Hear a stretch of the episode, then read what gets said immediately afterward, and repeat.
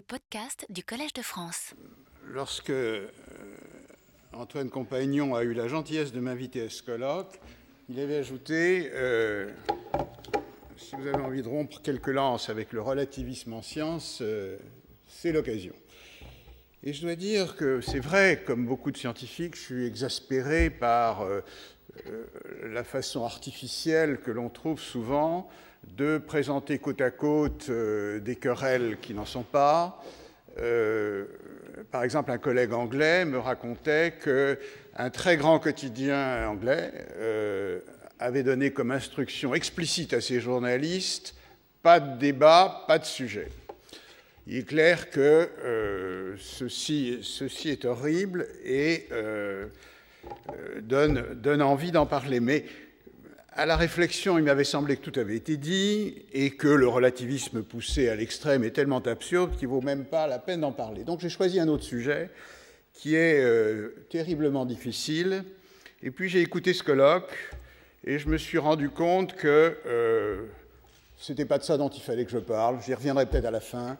Mais que finalement, ce colloque m'a donné envie d'essayer de m'interroger sur les raisons et les mécanismes qui nous font croire ou ne pas croire aux résultats de la science. Et donc, je vais faire quelques remarques très élémentaires qui ne sont qu'en quelque sorte des illustrations de ce que nous avons entendu dans ce colloque, en particulier Jacques Bouvresse et Jean Bricmont à l'instant. La première remarque, euh, c'est que la notion d'autorité scientifique, puisque c'est ça la question, à l'échelle d'un individu, aussi exceptionnel soit-il, est terriblement antinomique avec euh, la façon de procéder de la science. La science, c'est la nécessité de s'interroger et de ne pas croire sur parole. De plus, il faut bien se rendre compte du mécanisme psychologique évident chez les scientifiques. Rien n'est plus grisant que de prendre en défaut une gloire établie ou un dogme bien répandu. C'est beaucoup plus intéressant que d'illustrer une théorie répandue. Donc, euh, penser que les scientifiques sont par nature conservateurs et accrochés à ce qui existe, pas du tout le cas. Les gens n'ont qu'une envie qui est, de, de tout mettre par terre, mais ce n'est pas toujours facile.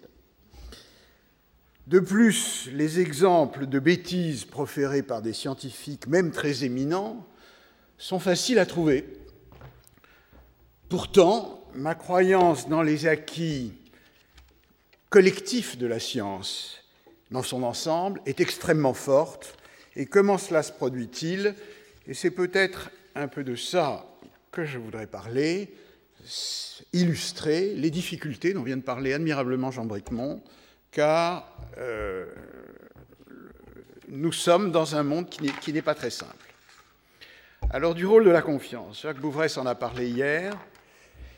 Il est vrai que la croyance en un fait, en un fait scientifique n'est plus aussi simple de nos jours qu'au beau temps du siècle des Lumières, où chaque individu intéressé par les sciences pouvait par lui-même reproduire une expérience s'il le souhaitait.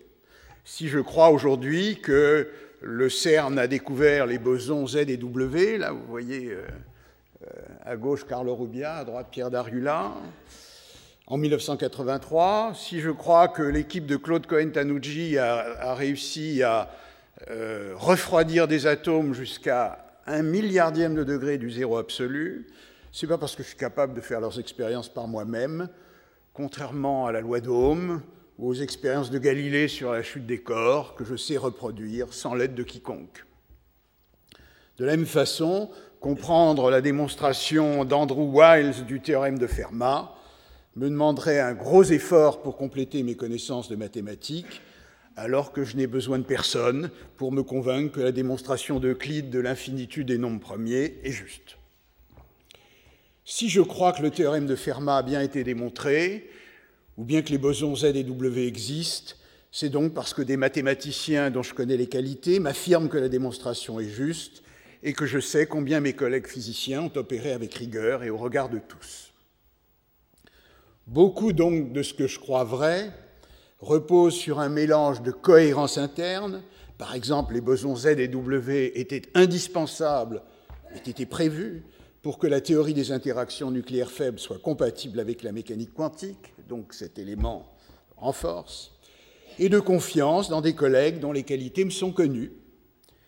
Je sais également que il existe bien, il existe des temps à autre des fraudes, des erreurs méthodologiques graves, mais il me semble que, dans l'ensemble, ces fraudes sont vite détectées et se traduisent par un tel discrédit de leurs auteurs que l'effet dissuasif est presque toujours suffisant pour arrêter ceux qui seraient tentés de franchir la ligne. Je vous en donnerai des exemples.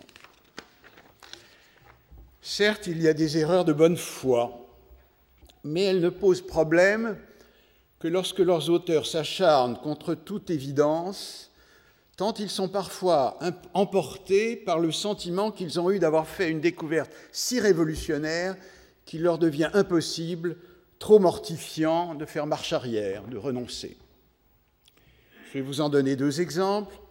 Le premier commence en 1968. Le physicien Joe Weber avait cru découvrir les ondes de gravitation qui sont prédites par la théorie d'Einstein et que l'on cherche toujours à observer sur Terre, mais sans succès tant leur effet est faible. Il avait construit à cet effet deux barres, deux détecteurs situés à deux kilomètres l'une de l'autre, et il, observait leurs vibrations simultanées, en coïncidence. Celles-ci ne pouvaient être dues, compte tenu de leur éloignement, à aucune cause terrestre évidente. Il fallait donc repérer, en comparant les enregistrements sur les deux barres, des coïncidences entre des pics de vibration, dans un signal très bruité, car les creux et les pics se produisent constamment dans une expérience de cette sensibilité. Rapidement, des doutes s'élevèrent sur le résultat, car si les ondes de gravitation étaient bien attendues, le résultat de Weber impliquait une densité d'énergie dans l'univers supérieure à celle qui avait été estimée jusque-là. Le scepticisme croissant conduisit plusieurs physiciens, en particulier en premier Richard Darwin, à refaire une expérience indépendante avec une sensibilité notablement accrue. Et si je vous raconte cette histoire, c'est parce qu'il faut mesurer la démarche de Darwin, son importance, sa signification. Car s'il avait confirmé Weber le mérite de la découverte ne lui revenait pas. Et en l'infirmant, ce qui fut bien son résultat, il n'y avait plus que des gens pour dire qu'ils le savaient bien. Les expériences négatives demandent donc une force d'âme supérieure, et il faut être reconnaissant à ceux qui les entreprennent, car elles sont indispensables. L'erreur de Weber fut sans doute de décider à l'œil ce qui était coïncidence et ne l'était pas, après cela, après Darwin, il se raccrocha à l'idée qu'au moment où il avait fait son expérience, il y avait eu un flux important d'ondes gravitationnelles, mais plus personne ne lui prêta attention. De même, il n'est pas impossible que Jacques Benveniste ait initialement en toute bonne foi sa mémoire de l'eau. Mais il n'était pas permis d'affirmer un fait si contraire à tout ce que nous comprenons sans l'esquisse du moindre mécanisme susceptible de rendre compte de ces, affirmations. Comment pouvait-il aussi ne pas voir que le fait de financer son laboratoire, de faire financer son laboratoire par un fabricant de produits homéopathiques, lui retirait toute crédibilité en la matière? Nous tombons là dans euh, l'erreur que Jean Bricmont a analysée, l'erreur génétique, n'est-ce pas, disais-tu? Et donc je vais en venir Deuxième point, voilà j'ai Richard Garwin, toujours là parmi nous. Deuxième point, erreurs et fraudes. Je vous disais aux fraudes que les fraudes, il est rare qu'elles restent longtemps inaperçues lorsqu'elles abordent une question significative. Denis Jérôme, s'il était là, vous aurait parlé plus longuement que moi d'affirmations importantes au début des années 2000 sur la réalisation de transistors avec des molécules organiques par un chercheur des célèbres Bell Labs dans le New Jersey. Ça paraît un détail, mais cette découverte, en fait, annonçait la fin à brève échéance de l'électronique à base de silicium avec laquelle nous vivons depuis 40 ans dans nos portables, nos téléphones, etc. De nombreuses équipes s'efforcèrent en vain de reproduire ces résultats avant que la fraude ne soit révélée, à cause d'un détail, un détail infime, deux fois de suite le même écart-type dans deux séries différentes qui finit par tout rendre suspect, et in fine conduisit au retrait de tous les articles. Le chercheur en question passa du statut de nobelisable, déjà salué par plusieurs prix prestigieux, à celui de proscrit des laboratoires. Non seulement il perdit immédiatement son poste, mais Denis Jérôme me disait hier que même sa thèse lui a été retirée par l'Université de Cologne. Mais objectera-t-on, une erreur collective est toujours possible. C'est ainsi que pendant une dizaine d'années, les mathématiciens du XIXe siècle avaient cru démontrer que démontrer le théorème des quatre couleurs. Voilà le théorème des quatre couleurs, c'est une carte administrative de la Russie. Et vous voyez que, ou peut-être même de l'Union soviétique, je ne sais pas, euh, vous y voyez que quatre couleurs suffisent pour que deux pays adjacents euh, ne soient pas coloriés dans la même couleur. C'est un une célèbre proposition euh, qui date de deux siècles, et au XIXe siècle, les mathématiciens, pendant une dizaine d'années, ont cru collectivement que le théorème avait été démontré. Finalement, une erreur dans l'argumentation fut mise en évidence, et il a fallu un siècle encore avant qu'une démonstration, assistée par ordinateur, ne voie le jour. D'ailleurs, intéressant de noter qu'avec l'apparition de l'ordinateur, la démonstration devient un élément du monde physique mais une erreur collective ne, nous montre-t-elle pas qu'il en est de même pour nos cerveaux? Je pense que Jean-Pierre Changeux n'a jamais douté que nos cerveaux soient un élément du monde physique. Donc, sur un point particulier, pendant une durée qui n'est que rarement bien longue, une erreur collective est possible, mais il était absurde de penser comme benveniste que tout l'édifice que nous avons construit à l'aide de la vision atomique de la matière pouvait être mis à bas sans explication. Bien entendu, toutes les théories physiques ont des limites d'applicabilité, et je vais revenir sur ce point. Mais il serait ridicule de penser que, la, je reviens sur le débat à l'instant, que la relativité ou la mécanique quantique ont mis à bas la dynamique newtonienne. Bien sûr, il y a eu des concepts nouveaux, mais ils n'ont fait que montrer que la théorie de Newton était limitée à des vitesses de déplacement petites par rapport à celles de la lumière et ne s'appliquait plus à l'échelle nanométrique des atomes.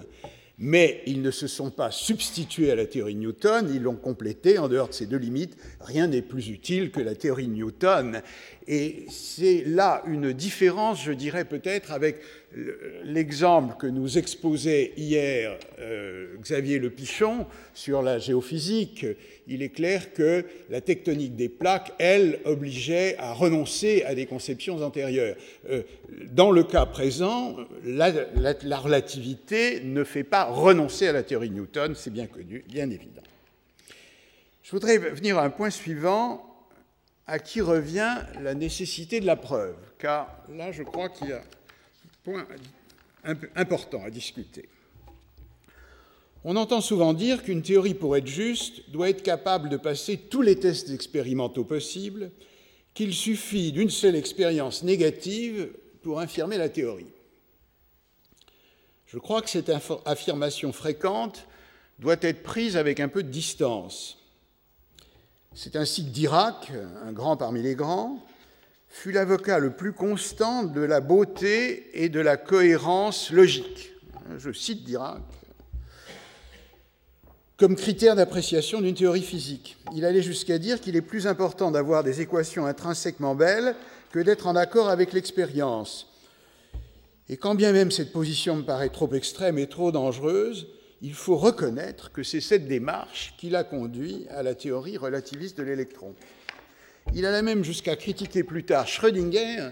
Schrödinger avait essayé de faire une théorie de l'électron après le travail de De Broglie et qui était marqué par la relativité. Schrödinger avait essayé une théorie relativiste de l'électron, s'était convaincu que sa théorie ne collait pas avec l'expérience, c'était en contradictoire aux niveaux observés de l'atome d'hydrogène, et puis, six mois plus tard, euh, un peu désespéré, il avait fait une approximation non relativiste qui s'appelle aujourd'hui l'équation de Schrödinger, qui est universellement utilisée, beaucoup moins belle, mais euh, voilà ce que disait Dirac, ce résultat est trop beau pour être faux, il est plus important d'avoir la beauté dans ces équations que de euh, fitter, comme on dit en franglais, l'expérience.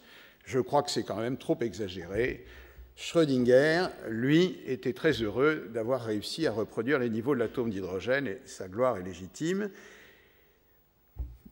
Vous voyez donc que plusieurs démarches existent.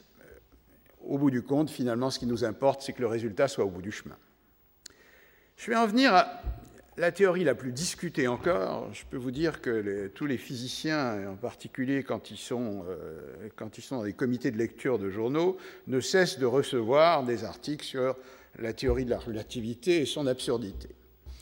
La théorie de la relativité affirme que la vitesse de la lumière est indépendante de la vitesse de la source qui l'a émise. Alors que si je marche sur le trottoir roulant du Châtelet, euh, la vitesse du trottoir s'ajoute à la mienne.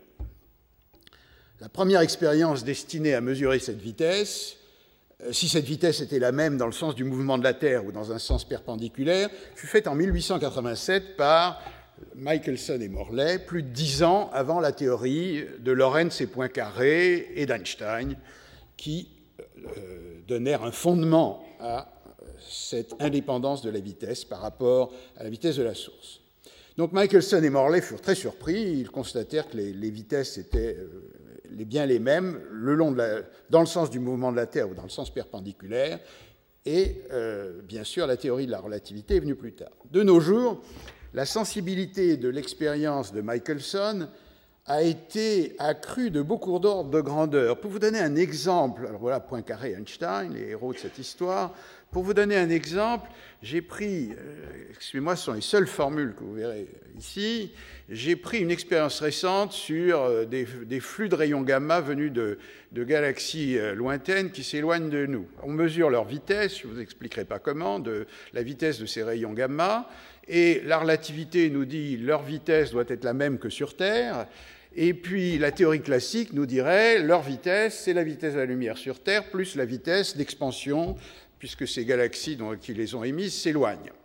Alors les physiciens ont écrit, bon, ben, puisque c'est soit C, soit C plus V, on va mettre C plus euh, un dixième de V ou un centième de V, KV, et l'expérience actuelle dit que K est inférieur à 10 puissance moins 20. Donc vous voyez l'ordre de grandeur de la précision de, la relativité d'aujourd'hui. Euh, si vous n'en êtes pas convaincu, euh, je vais prendre encore comme exemple le GPS. Nous avons tous vu des GPS marcher. Euh, n'y avait, les GPS sont des mesures de temps. Un GPS, c'est des satellites qui ont des horloges atomiques qui envoient des signaux qui se réfléchissent. On mesure le temps de l'aller-retour. S'il n'y avait pas la relativité restreinte, si on ne tenait pas compte de la relativité restreinte, il y aurait un retard de 7 microsecondes par jour. Si on ne tenait pas compte du fait, pourquoi la relativité restreinte? Parce que le satellite bouge, et donc le temps ne s'écoule pas à la même vitesse lorsque deux observateurs sont en mouvement relatif, bougent par rapport à nous. Et puis un effet de relativité générale, Einstein 1916, euh, dans lequel euh, le champ de gravitation au niveau du satellite n'est pas le même que sur Terre, ce qui donne une avance prédite par la théorie de 45 microsecondes par jour, au total 38 microsecondes par jour, ce qui pour la lumière fait environ 10 km. Donc, si on ne tenait pas compte de la relativité, le GPS serait ridicule, inutilisable. Donc, si vous ne croyez pas à la relativité, euh, je trouve que quand vous rentrez dans une voiture avec un GPS, il faut en sortir tout de suite, il est faux de plusieurs kilomètres. Euh, c'est la seule conclusion logique de ceux qui ne croient pas à la relativité. Donc, vous voyez euh, les raisons qui nous font penser quand même, enfin il y en a de multiples et des milliers, mais pourquoi, pourquoi nous y tenons? Pourtant, au cours des années 20, un physicien américain, qui s'appelait M. Miller, a repris les expériences d'interférométrie destinées à mesurer, comme le disaient Michelson et Morley, le vent des terres, et lui, il a conclu qu'il existait, c'est-à-dire que la vitesse de la lumière dépendait de la vitesse de la source. Les expériences de Miller des années 20 ont été réanalysées.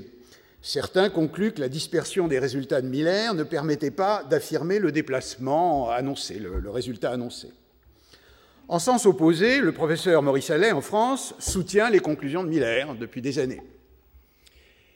Il faut noter d'ailleurs en France l'existence d'un curieux groupe qui accuse à la fois Einstein d'avoir plagié Poincaré et considère néanmoins la relativité comme une fraude. Il ne semble pas réaliser que ces deux positions se contredisent, car Poincaré, euh, dont la gloire n'a évidemment pas besoin de ces gens-là, était bien arrivé lui aussi aux équations de la relativité.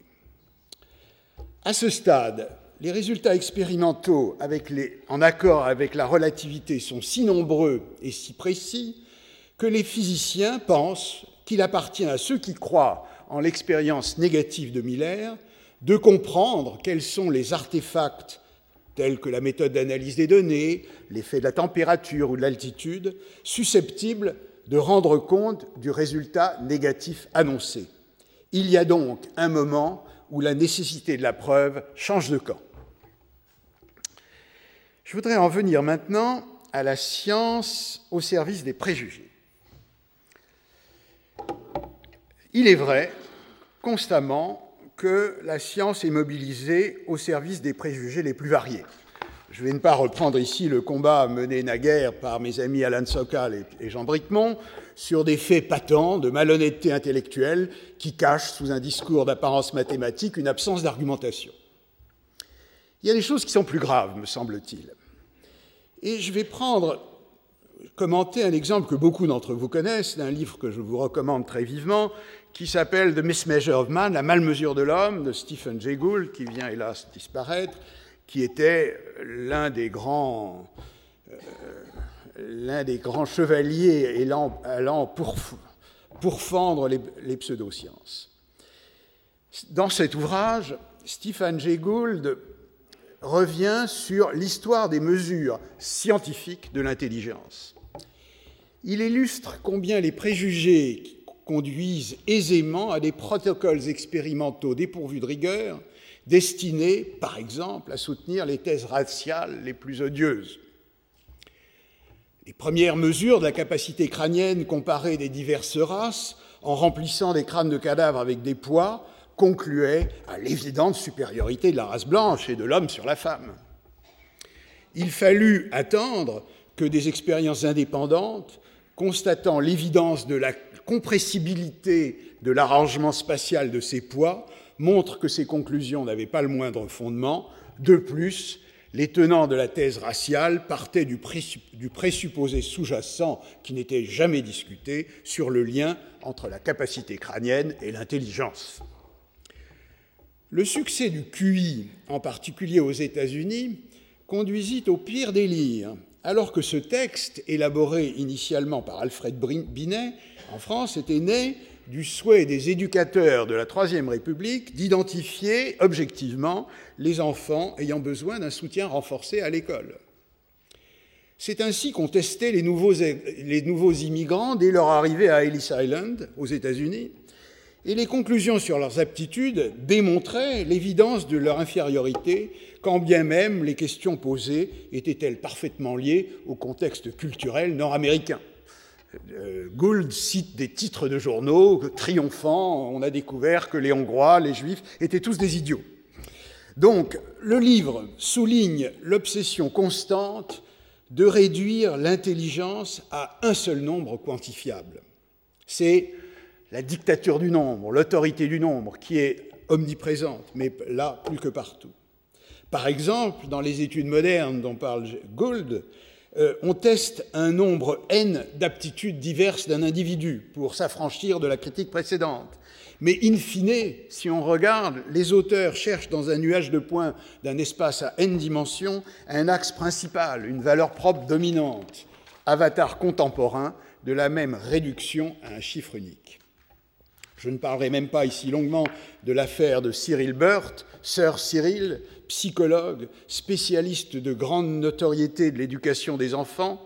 Euh, je ne sais plus, non, je, n'ai pas de photo de monsieur Cyril Burt, voilà, il est mort en 71, mort dans les honneurs, spécialiste de grande notoriété, qui avait des statistiques uniques sur des vrais jumeaux élevés dans des familles différentes.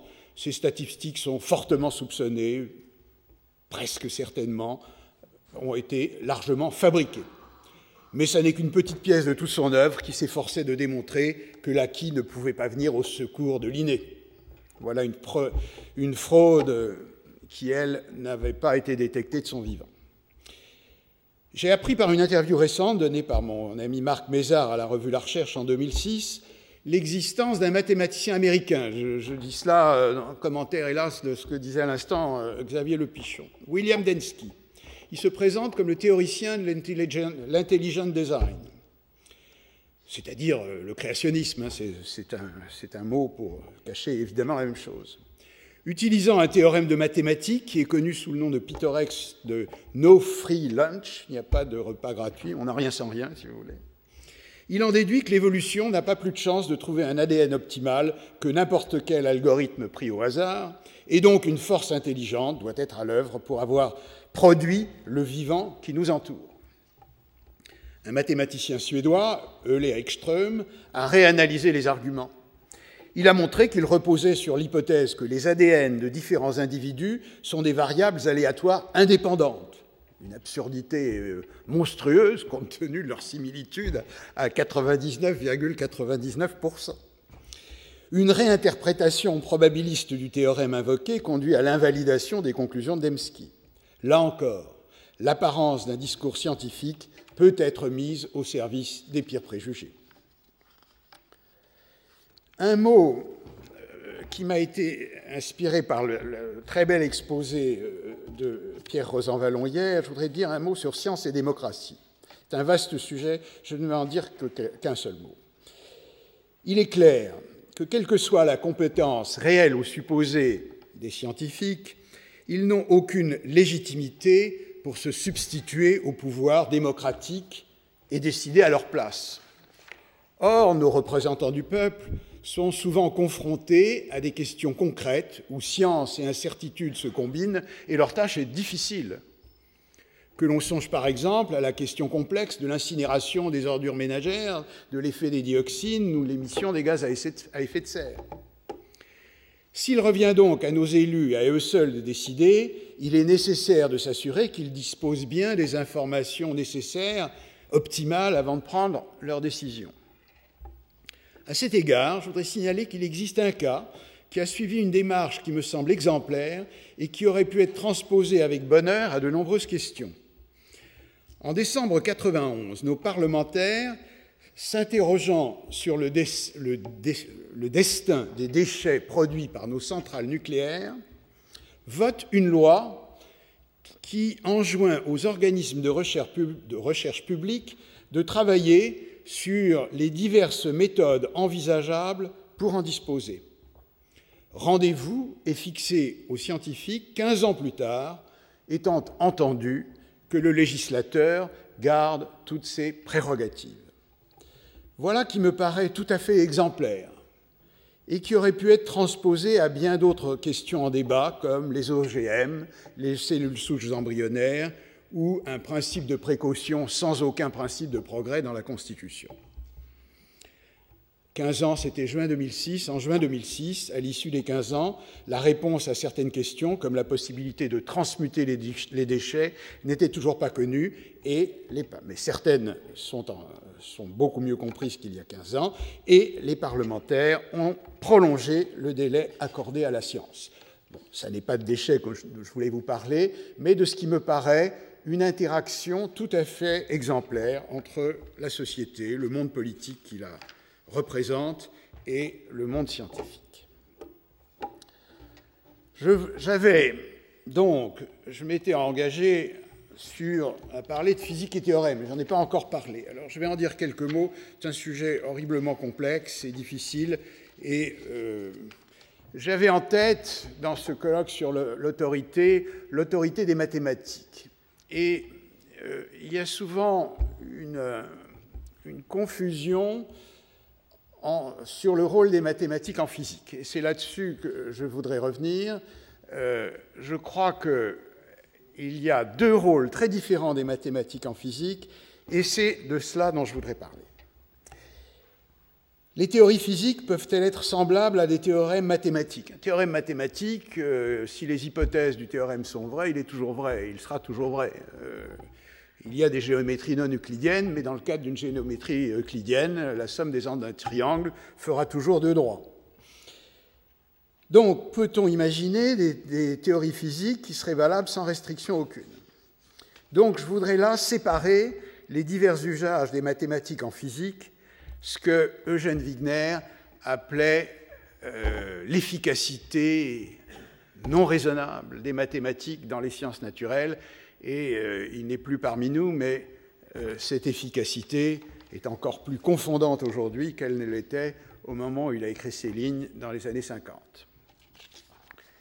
Il y a fréquemment des questions de physique qui demandent une analyse mathématique aussi rigoureuse que possible. Telle équation posée par la physique est-elle bien posée? A-t-elle une solution? Est-elle unique? Etc. À ce niveau, la distinction entre les deux disciplines a tendance à s'estomper. Mais la physique utilise des mathématiques souvent très complexes dans des situations où les procédés mis en œuvre n'ont pas de justification mathématique réelle. Et je vais essayer de vous montrer que ce n'est pas nécessairement un problème. C'est par exemple le cas pour la théorie la plus précise qui soit dans, dans l'histoire de la physique, dans sa confrontation avec l'expérience. J'ai nommé l'électrodynamique quantique, où mesures et calculs, les uns et les autres extrêmement difficiles, conduisent à des résultats dont l'accord est confondant.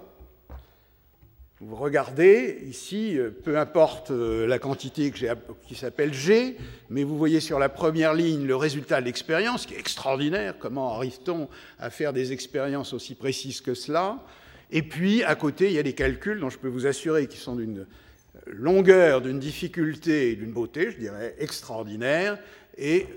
Aucun, personne ne peut croire que c'est le résultat du hasard si ces deux chiffres sont semblables. D'ailleurs, pour revenir à, Dirac, euh, euh, la théorie classique sans relativité prédit G égale 1.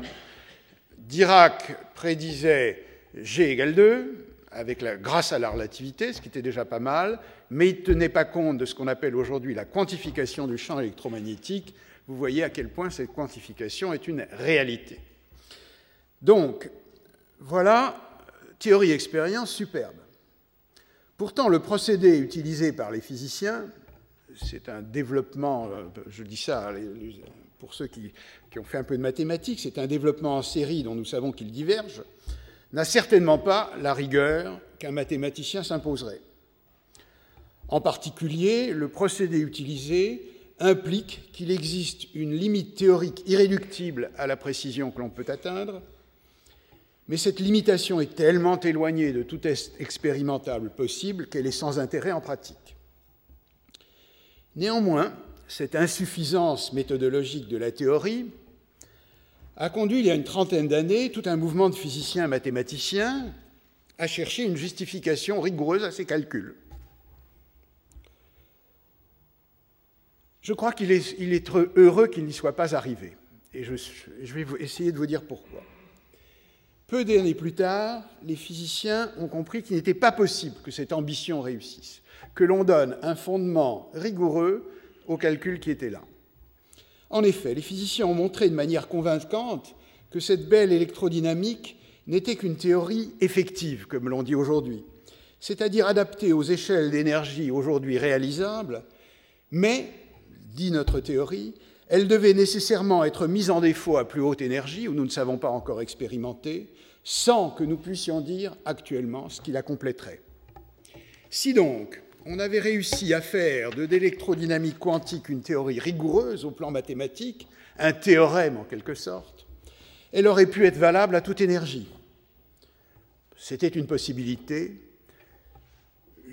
on mesure que l'ambition de la rigueur mathématique, avec l'autorité qu'elle confère, porte aussi en germe l'idée que l'on a une théorie définitive, alors qu'elle n'a aucune raison d'avoir ce caractère. Il me semble beaucoup plus satisfaisant pour l'esprit de constater que cette belle théorie, magnifique théorie, porte ses propres limites et qu'un jour, nous n'y sommes pas, nous saurons de quelle théorie plus fine elle est la réalisation effective, adaptée aux expériences réalisables aujourd'hui. L'horrible nom de Theory of Everything, théorie du tout, utilisé naguère, ils ne disent plus beaucoup, par les théoriciens des cordes à la recherche d'une théorie quantique de la gravitation et de toutes les interactions, est une autre manifestation d'un abus d'autorité. Là, il s'agit d'un abus de réductionnisme. Je ne critique pas la théorie des cordes, qui a l'ambition et peut-être la possibilité de réconcilier gravitation et quanta. Mais comment dire théorie du tout alors que c'est comme si comprendre une grenouille consistait à savoir de combien de quarks elle est composée. Je vais donc arrêter ce, panorama, ces quelques exemples de la complexité dans laquelle nous sommes placés, Bien sûr, nous ne sommes pas capables de vérifier par nous-mêmes. Bien sûr, il y a des erreurs et des fraudes. Mais tout de même, en conclure qu'il n'existe pas de science, que nous ne comprenons que, que toutes les idées se valent, je, ne vais pas revenir sur la, la discussion très éclairante de Jean Bricmont, mais je voudrais affirmer quand même ici que si les méthodes de validation de la science sont finalement complexes, reposent souvent sur une confiance qui peut être trahie, il faut quand même marcher avec, euh, vouloir marcher avec des yeux complètement fermés pour ne pas comprendre ce qu'elle nous dit sur le monde, sur son histoire et sur notre place dans l'univers. Je vous remercie. Retrouvez tous les podcasts du Collège de France sur www.collège-de-france.fr.